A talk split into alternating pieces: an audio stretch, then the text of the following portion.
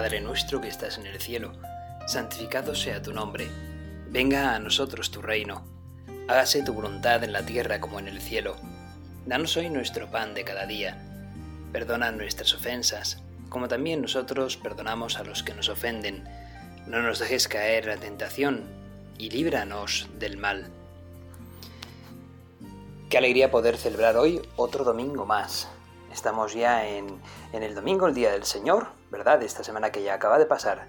Estamos en el domingo número 18 del tiempo ordinario. Y como todo domingo es solemnidad, ¿verdad?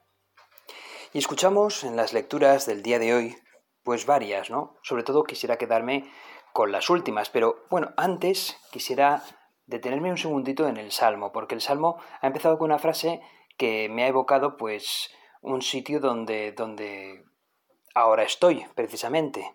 Tengo un tiempito de vacación y, y me he ido con la bicicleta por las montañas. Y entonces en el Salmo número 89 dice lo siguiente, ¿verdad? Yo estaba, bueno, yo antes de nada estaba espléndido de ver la grandeza de las montañas, ¿no? La belleza.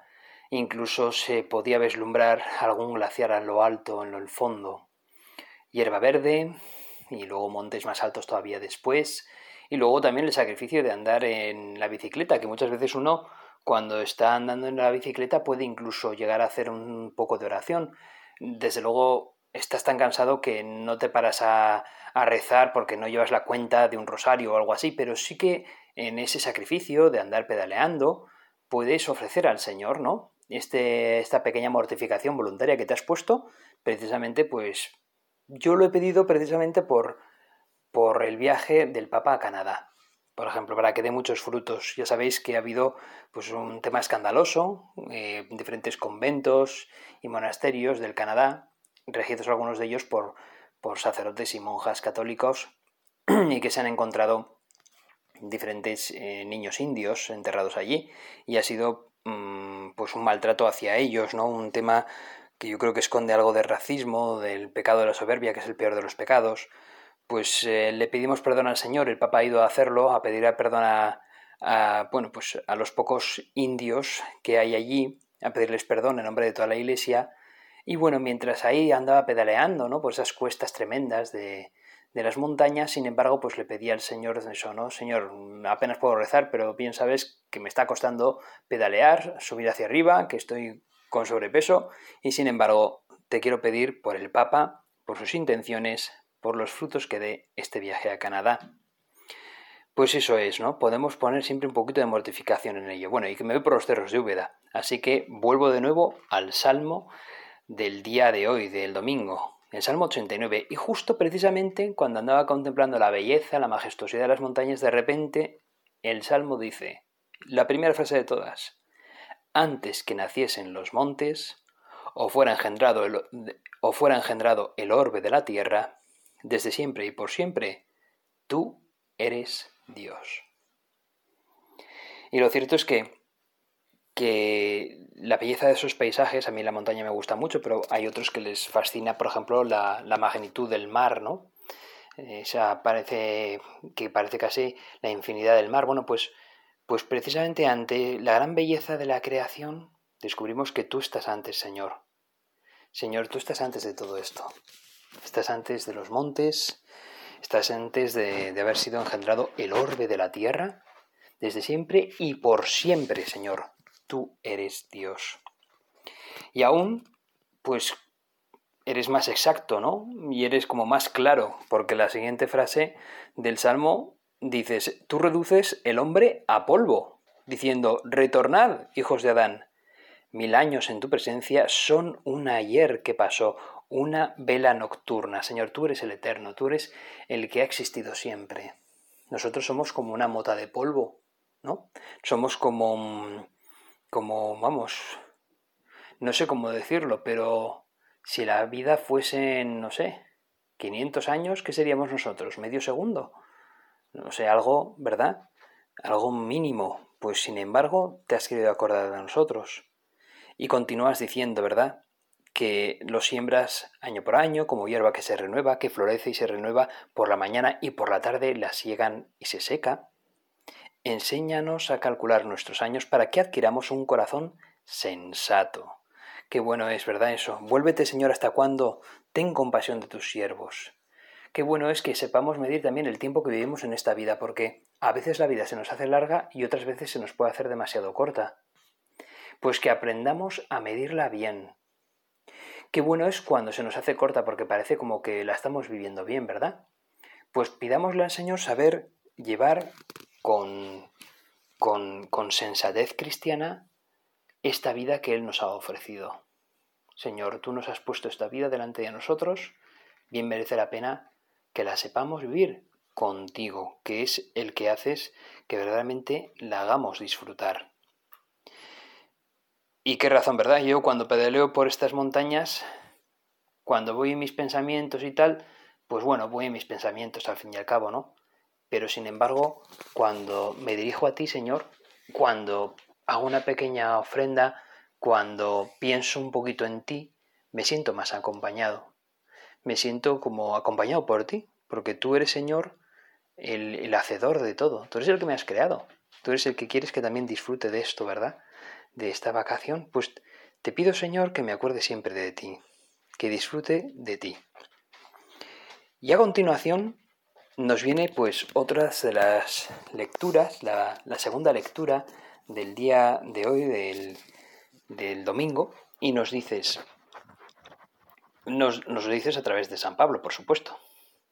Nos dice San Pablo muchas cosas, ¿verdad? No quiero leerlo entero porque no se va a alargar demasiado, pero San Pablo, desde luego, está hablando a los colosenses y, viene a decir que, bueno, que cuando aparezca Cristo, pues se va, se va a aparecer en su gloria, que por lo tanto nosotros debemos de dar muerte a todo lo que nos, nos, nos aleja de ti, Señor, la fornicación, la impureza, nuestras pasiones, nuestras avaricias, las propias idolatrías. Y nos dice que nos despojemos de todo eso, Señor. Y que, bueno, que, que precisamente San Pablo no hace distinción ni de judíos, ni de, ni de gentiles, ni de circuncisos, ni de incircuncisos.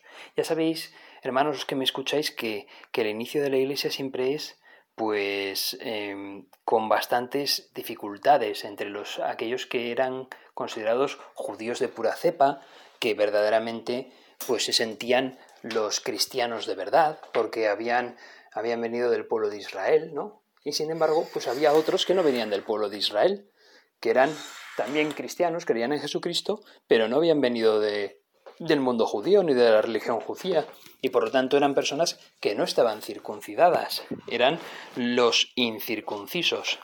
Y ya sabéis, hermanos, que nosotros en nuestro propio pecado y debilidad siempre hacemos distinciones, siempre. Y entonces yo, para querer distinguirme de los otros, digo, bueno, sí, estos son cristianos, pero a ver, son cristianos de segunda. ¿Por qué? Porque vienen de, vienen del judaísmo, y, o sea, vienen del mundo de los gentiles, y entonces, bueno, pues, pues aquí estoy yo, ¿no? Que, soy como Jesucristo, alguien circuncidado, ¿no? Como, como Jesucristo, pues alguien que, que, viene de su pueblo elegido, ¿no? Del pueblo elegido, del pueblo de Israel. O incluso también algún gentil igual podía pensar algo parecido, ¿no? Estos judíos, qué, qué cabezones son.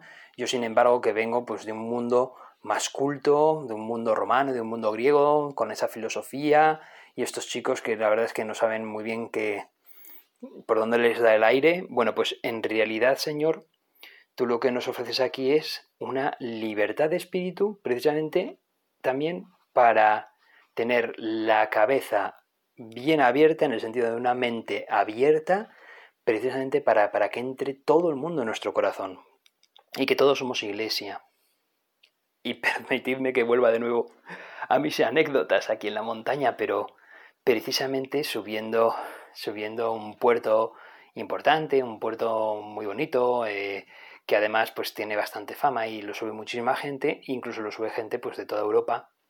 Una vez llegada a la, a la cima, pues había, había un restaurante y entonces digo, bueno, pues ya me he ganado, me he ganado tomarme un bocadillo, ¿no? Y pedí un bocadillo y un refresco y como no había apenas sitios donde poder sentarse y menos aún a la sombra, una chica que yo había adelantado, de las poquísimas que había adelantado, porque todo el mundo me adelanta a mí, el que está con sobrepeso soy yo, pero curiosamente esta chica la había adelantado yo, y iba con música puesta en su móvil, encima de la, mm, del manillar de la bicicleta. Iba escuchando música que además como que invitaba mucho al deporte, ¿no? Y entonces al pasar ya intuí que, bueno, yo como, como estoy en Francia, pues, pues claro, yo no me defiendo en francés, yo directamente ya hablo en inglés, ¿no? Y entonces le dije en inglés, oye, qué buena, qué buena idea la de poner música. Y ya pues le dio tiempo a responderme, sí, la verdad es que me viene muy bien, con esto subo mejor. Y ya precisamente arriba del todo, pues es cuando, cuando ella me pide que sentase en mi mesa porque me vio solo y, y, quería ella también pues poder sentarse en una mesa, pedir algo y tener sombra. Total, que nos pusimos a hablar. Era una chica jovencita, 23 años, holandesa. Y, y bueno, pues hablando de lo humano divino, yo ya iba obviamente vestido de ciclista, no de sacerdote, pero sí que le dije que era sacerdote católico y en España. Y entonces, pues bueno, pues ella mostró cierto interés. Al fin y al cabo ella me dijo que era protestante, pero que había ido a alguna iglesia eh, católica en su ciudad y que le había gustado tanto el servicio protestante como la misa católica. Y entonces pues le dije, Señor, pues hazme, hazme ser instrumento tuyo, si puedo pues ser evangelizador, pero sabes que puedo ser un poco pesado, así que ayúdame a no serlo. así que bueno, pues le, le, hablé un poco de diferentes cosas, ¿no? Y sí que le pedí, Señor, mmm, que no sea yo aquí como, como el gentil chulillo o como el judío soberbio y me crea yo aquí mejor que nadie porque estoy en la iglesia católica, ¿no? Sino ayúdame precisamente a, bueno, a invitarla, ¿no? Y a acogerla y a hacerla ver que es mi hermana, como, como mujer eh, cristiana protestante que es. Creo que, que así ella lo sintió y, y, y bueno, y, intercambiamos algún parecer y, y, le hablé también de la iglesia donde yo estaba y, bueno, y precisamente quise también darle algún, algún toque precisamente para, no toque, sino alguna explicación, porque ella no entendía muy bien sobre las diferencias que podíamos tener entre los protestantes y los católicos. Pues Señor, a ella quiero encomendarte, o sea, quiero encomendarte a ella, Señor, para que tú la cuides, ¿no? Ya no nos volvemos a ver seguramente en nuestras vidas, pero espero que este sacerdote católico, con todas sus deficiencias, le haya dejado un buen sabor de boca. Señor, que precisamente, como nos dice aquí San Pablo, nosotros seamos instrumentos de evangelización, verdaderamente seamos personas acogedoras y con la mente abierta para que todo aquel que muestre un mínimo de interés hacia ti o hacia tu iglesia, pues sea bien recibido por cada uno de nosotros. Ayúdanos, por favor, Señor, en esta tarea.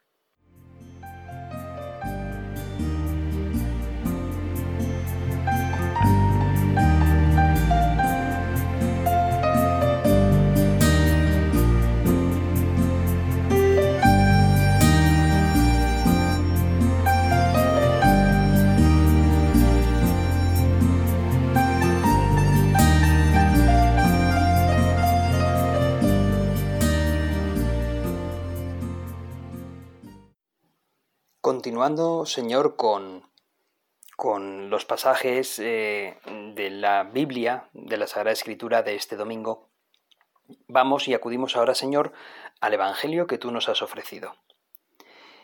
Pertenece al libro del Evangelio de Lucas, capítulo 12, versículos del 13 al 21. En aquel tiempo dijo uno del público a Jesús, Maestro, dile a mi hermano que reparta conmigo la herencia. Él le contestó, Hombre, ¿quién me ha nombrado juez o árbitro, entre vosotros? Y dijo a la gente, Mirad, guardaos de toda clase de codicia, pues aunque uno ande sobrado, su vida no depende de sus bienes. Y les propuso una parábola. Un hombre rico tuvo una gran cosecha y empezó a echar cálculos. ¿Qué haré? no tengo dónde almacenar la cosecha. Y se dijo, haré lo siguiente, derribaré los graneros y construiré otros más grandes, y almacenaré allí todo el grano y el resto de mi cosecha. Y entonces me diré a mí mismo, hombre, tienes bienes acumulados para muchos años, túmbate, come, bebe y date buena vida. Pero Dios le dijo, necio, esta noche te van a exigir la vida, lo que has acumulado, ¿de quién será? Así será el que amasa riquezas para sí y no es rico ante Dios. Palabra del Señor, gloria a ti, Señor Jesús. El decir que la verdadera bendición de Dios es la abundancia de los bienes materiales, como precisamente pues algunos protestantes piensan, o incluso algunos judíos de antaño, está lejos de las enseñanzas de Jesús. Cuando estuvo aquí en la tierra, en forma corporal, él nos advirtió mucho sobre este tema. Y a veces pues se ha tergiversado también las palabras de Jesús sobre, bueno, pues lo que significa la verdadera riqueza. No podemos perder de vista, por ejemplo, lo que dice el profeta Jeremías sobre la riqueza. Engañoso es el corazón más que todas las cosas y perverso. ¿Quién lo conocerá? Pues si no tenemos claro esto en nuestra mente, fácilmente comenzamos a confiar en el corazón y finalmente nos sentimos tan vacíos, ya que seguimos buscando y buscando y no hallamos lo que realmente necesita nuestra alma. ¿Necesita nuestra alma las riquezas? ¿Verdaderamente los necesita? Una pregunta que podemos hacernos cada uno de nosotros frente a ti, Señor. Pues bien, el pasaje de Jesús, ¿qué dice? Lo curioso es que Jesús, imaginaos, ¿no? Está predicando a la gente, a un público relativamente grande, y de repente uno le interrumpe. Es interrumpido por una persona y que precisamente le viene a decir una situación familiar, un problema que él tiene y que necesita que Jesús haga de maestro, haga de juez. A Jesús lo ve como maestro y por lo tanto le pide ser juez. Este hombre estaba muy interesado en que su hermano lo repartiera la herencia, como ya hemos visto, ¿verdad? Pero la respuesta de Jesús sorprende a este hombre. ¿Quién me ha puesto sobre vosotros como juez o repartidor? Y es entonces cuando aprovecha la ocasión para hablar y exhortar acerca de la avaricia. Y por eso pone esa parábola de ese rico insensato, un hombre que eso le va bien en las cosechas, sus bienes han aumentado, y él cree tener necesidad de almacenarlos. Y planea derrumbar lo que tiene, construir un almacén más grande, almacenar ese producto de toda su siembra. Piensa que tiene muchos bienes almacenados para muchos años y por lo tanto podrá disfrutarlos reposando, comiendo y bebiendo. Pero es Dios mismo quien le reprende y le dice que ese mismo día va a morir y que su familia obtendrá esas riquezas materiales en su lugar. Y por lo tanto, en ese contexto, ¿qué nos viene a decir Señor? ¿Qué nos vienes a decir tú, Señor? La vida del hombre no consiste en la abundancia de esos bienes. La palabra avaricia en griego es pleonexia, y significa deseo de tener más y más con respecto a una cosa mala. El corazón del hombre se había desviado a confiar en sus riquezas terrenales, como vemos por ejemplo en el Evangelio de Mateo, cuando Jesús dice, ninguno puede servir a dos señores, porque o aborrecerá a uno y amará al otro, o estimará al uno y menospreciará al otro. No podéis servir a Dios y a las riquezas. Recordemos, hermanos, que el Evangelio de Mateo es quizás el más judío y por eso utiliza palabras pues un tanto judías para poder entenderse mejor. Y cuando habla Mateo de riquezas está hablando, y perdonadme por la expresión, pero es que es así el nombre, de Mamón. Mamón era precisamente el dios de las riquezas. Entonces Mateo habla de Dios y de Mamón. Y dice, no se puede servir a Dios o a Mamón, porque o aborrecerá al uno y amará al otro, o estimará al uno y menospreciará al otro. Dios y Mamón son excluyentes. No se puede tener a Dios y a Mamón al mismo tiempo. Y esto nos sirve, por lo tanto, también a nosotros hoy en día, porque fijaos, si, si Mateo utiliza el nombre propio de Mamón como ese dios de las riquezas, Mateo está hablando de las riquezas del dinero, de lo material, como una idolatría. Y es que nuestro corazón se puede volver avaricioso y puede al final pecar en idolatría. Y por lo tanto, cuando pecamos en idolatría, en realidad Dios está en un segundo plano. Pues Señor, ayúdanos precisamente en este terreno para que no olvidemos que eres tú quien verdaderamente vas a darnos la verdadera herencia que necesitamos, que es la vida eterna. En este hombre del pasaje, su corazón había sido ya atrapado por la avaricia, ya que quería tener más y más dinero para poder disfrutar de esos años venideros, pero al final esa insensatez le trajo la condenación a su alma. Hablamos del, del pasaje de ese rico insensato. Así por lo tanto Jesús le dice finalmente, así les pasa a todos los que amontonan riquezas para sí mismos, se creen muy ricos, pero en realidad ante Dios son pobres. Si pensamos que nuestra vida en la tierra es solamente para amontonar riquezas, nos puede pasar como ese rico insensato y posiblemente no estaremos ni un minuto más aquí en la tierra. Por eso hay que reflexionar de esta parábola para saber dónde se sitúa nuestro corazón y a dónde está mirando. Oyente que me, que me escuchas, ¿dónde está tu corazón con respecto a las riquezas, con respecto a lo material, con respecto al dinero? Bien sabemos, ¿verdad?, que, que resulta una tentación para cada uno de nosotros el querer amontonar más dinero, el, que tener, el querer tener más cosas materiales, pero en realidad eso no nos va a traer más a Dios. Hay personas que, ricas que precisamente están cerca de Dios porque saben desprenderse de lo que tienen para darlo a otros o saben vivir de una manera que en realidad pues no desean ese amontonamiento de riquezas para sí mismos, si acaso para, para poder darlo a otros o poder compartirlo con otros, o poder hacer obras benéficas.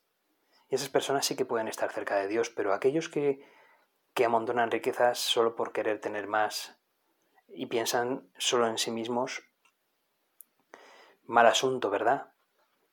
A veces, precisamente, el tener riquezas puede ser un motivo de tentación para podernos hacer caer un poco más en, la, en el egoísmo.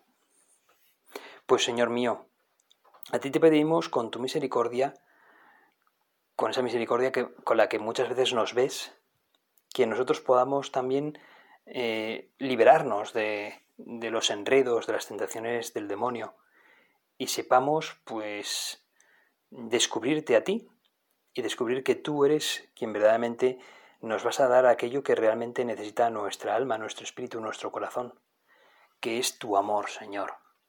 Y tu amor no se puede comprar con ninguna riqueza. Muchas veces hay gente que dice por, por ahí, lo he oído alguna vez, o en las redes sociales, en el Internet, ¿verdad?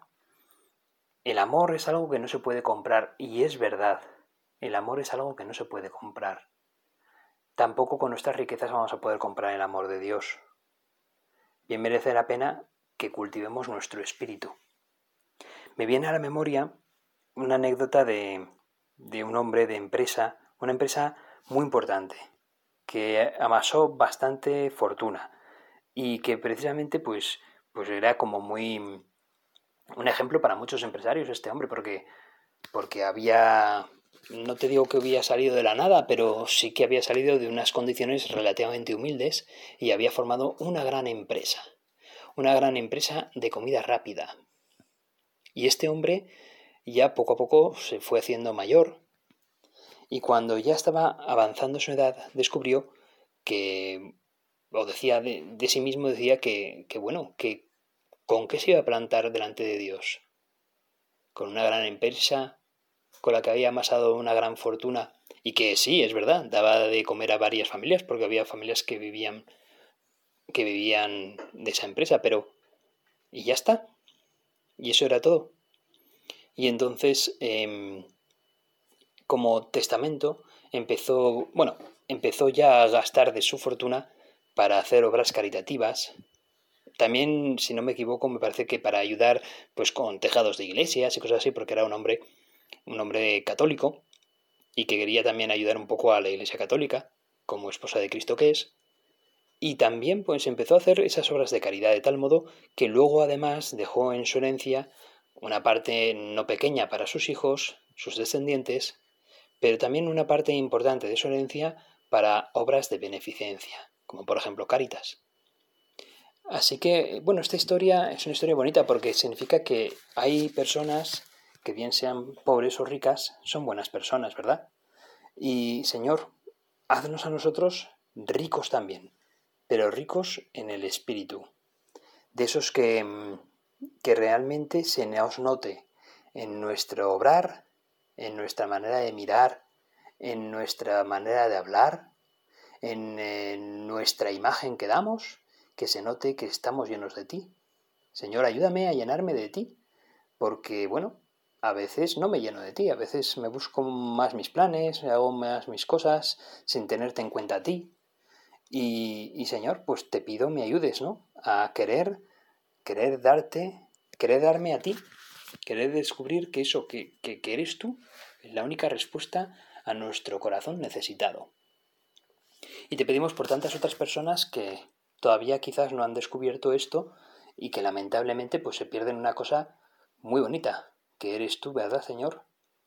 Por todas aquellas personas, por los protestantes, por los judíos, por, por los canadienses, por todas estas personas por las que en esta meditación estamos teniéndolos presentes, por tantas otras que que viven en un neopaganismo porque no, conocen, no te conocen a ti, Señor, porque, porque quizás han, han, han vivido con diferentes clichés sobre tu iglesia y, y tienen pues, pues una imagen negativa de ella y por lo tanto no te conocen a ti verdaderamente, Señor, pues por todos ellos queremos pedirte.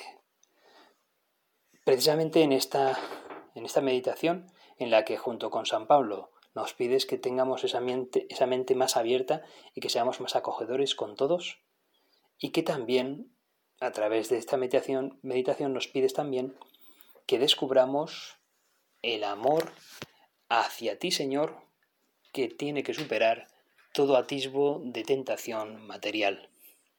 Que lo más importante es descubrir ese amor, esa presencia tuya, Señor, que como decía más de un gran testigo cristiano, realmente lo más importante es estar en gracia de Dios, descubrir tu gracia, Señor, y querer desearla, querer desear ser santo, y para ello, pues, pues andar con mortificación, si es necesario, para descubrir también esa, esa santidad, esa riqueza espiritual que nos ofrece el Señor. Te encomendamos por todos ellos, por el Papa, por nuestros obispos, por todos los que nos escuchan, nos escucháis, Señor, por todos los que nos estáis escuchando en esta, en esta meditación, por vuestras familias. Os pido a todos hermanos que, que, que pongamos a nuestros seres más queridos en la oración de hoy. Que precisamente a estos hermanos nuestros no queramos pelearnos por herencias, sino precisamente queramos pelearnos por quererlos cada día más desde el amor de Dios. Y por eso concluyo con la Virgen María, nuestra Madre, que nos hace ser mejores hermanos, mejores hermanos los unos de los otros, y por eso encomendamos a ti, Virgen María, Madre del Cielo, que te desprendiste de todo por decirle que sí a nuestro Señor Jesucristo, a nuestro Dios, que entonces nosotros, con esta oración tuya del Ave María, podamos poner en práctica todas esas oraciones de las que hemos hablado. Dios te salve María, llena eres de gracia, el Señor es contigo. Bendita tú eres entre todas las mujeres, y bendito es el fruto de tu vientre Jesús. Santa María, Madre de Dios, ruega por nosotros pecadores, ahora y en la hora de nuestra muerte. Amén.